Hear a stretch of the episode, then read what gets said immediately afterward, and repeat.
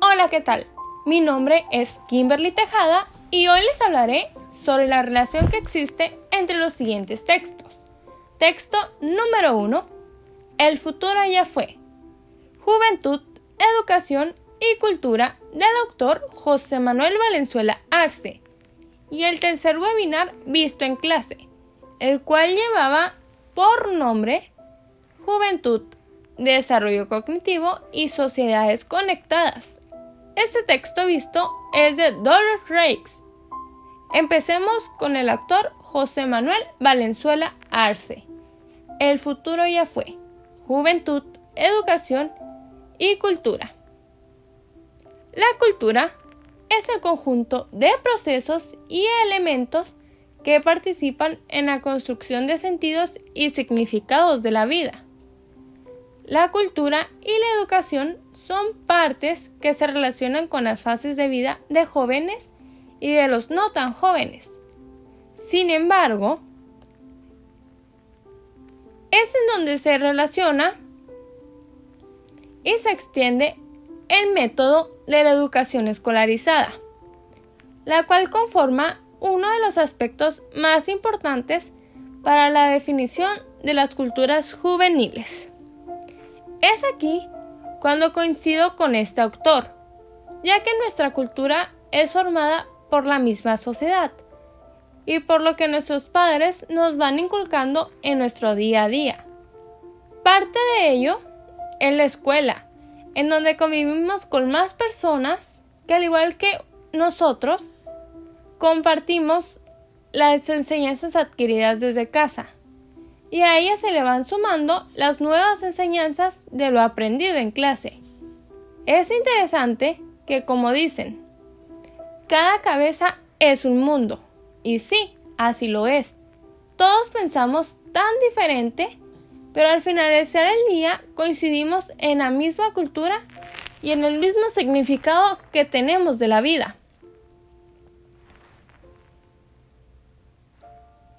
Respecto al texto de Dolores, Juventud, Desarrollo Cognitivo y Sociedades Conectadas, la autora dice, la actual generación de jóvenes tiene como característica fundamental su hiperconectividad permanente.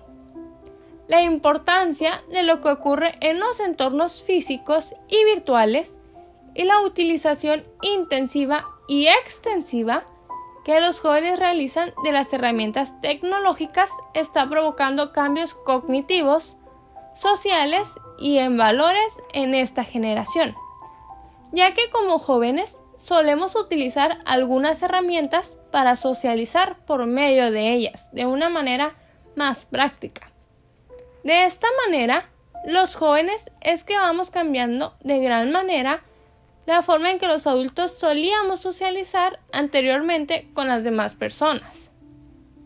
De cierta forma, esto es algo que me sorprendió y con lo cual realmente coincido con ella, ya que algunas veces no nos ponemos a reflexionar sobre la socialización de nuestros padres y no nos aprovechamos por estar metidos en las redes sociales socializando con alguien más. Otra cosa que me puso a reflexionar del texto es lo que menciona Margaret Mead. Han llegado los tiempos en que debemos enseñar a nuestros hijos lo que nadie sabía ayer y preparar las escuelas para lo que nadie sabe todavía hoy. Y es que es así. La tecnología va avanzando cada vez más a prisa y con ella nosotros como seres humanos. Vamos muy a prisa, cambiando nuestra manera de ver y percibir las cosas. Y hasta la manera de buscar la información. Ahora ya no es necesario memorizar, pues solo basta con hacer una búsqueda en Google para poder recabar la información necesaria, simplemente para salir de alguna duda o están informados sobre cierto tema o hasta para hacer la tarea de una manera correcta. Ahora, con ayuda de la tecnología o con un solo clic, ya estamos conociendo el mundo sin la necesidad de salir de casa. los jóvenes han cambiado bastante, pues la tecnología va evolucionando y con ella es que los jóvenes ahora se entretienen más. Ya no salen a jugar a las escondidillas, como antes lo hacían con sus amigos. Ahora simplemente es necesario dar un clic para estar en línea jugando con ellos o hasta hablando con ellos y viéndolos a través de la cámara. Algunas veces creemos que estamos haciendo y prestando atención a muchas cosas a la misma vez. Pero esto es falso. Lo que ocurre es que cambiamos tareas que requieren menor atención, es decir, que puede variar en tareas exigentes. Un ejemplo de esto sería, yo estoy hablando con mi prima, pero al mismo tiempo una amiga me está enseñando imágenes de su paseo familiar. Es aquí cuando yo hago pauta a la plática y empiezo a mirar las fotos. A través de que yo voy mirando las fotos, le voy contestando a mi prima, pero no estoy pensando realmente qué es lo que yo estoy contestando. Más sin embargo, las respuestas salen automático. ¿Por qué? Porque es un estímulo que nuestro cerebro ya tiene. Sabe que tiene que contestar a lo que le están preguntando. Más sin embargo, no lo está haciendo con atención y lo está haciendo nomás por estímulo. Por eso es importante siempre concentrarnos en lo que estamos haciendo y tener muy en claro que no es cierto que se pueden hacer muchas cosas a la vez. Tal vez lo podemos hacer, pero no de manera correcta.